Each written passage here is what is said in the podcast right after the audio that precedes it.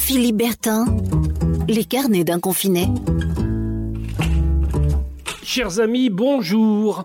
J'ai un ami qui pense à moi. Très régulièrement, pour tuer le temps et se changer un peu les idées, il m'envoie via les réseaux sociaux un petit morceau de musique.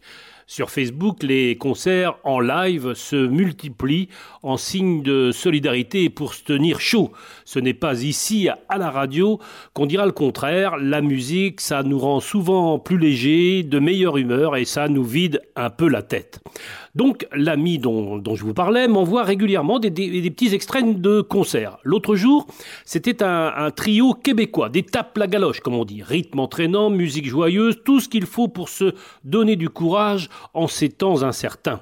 Du coup, pendant que les musiciens jouaient leurs airs, je me suis branché euh, sur une webcam en direct du Québec. Vous savez, ces, ces caméras branchées sur tel ou tel lieu de la planète. J'ai choisi celle d'un petit village au nord du Saint-Laurent. Je voyais les paysages, le fleuve, la neige tout autour. Du coup, ça m'a donné une idée. Désormais, je vais régulièrement voir ce que montrent ces caméras du bout du monde. C'est mieux qu'une carte routière, c'est aussi des paysans qu'une carte postale.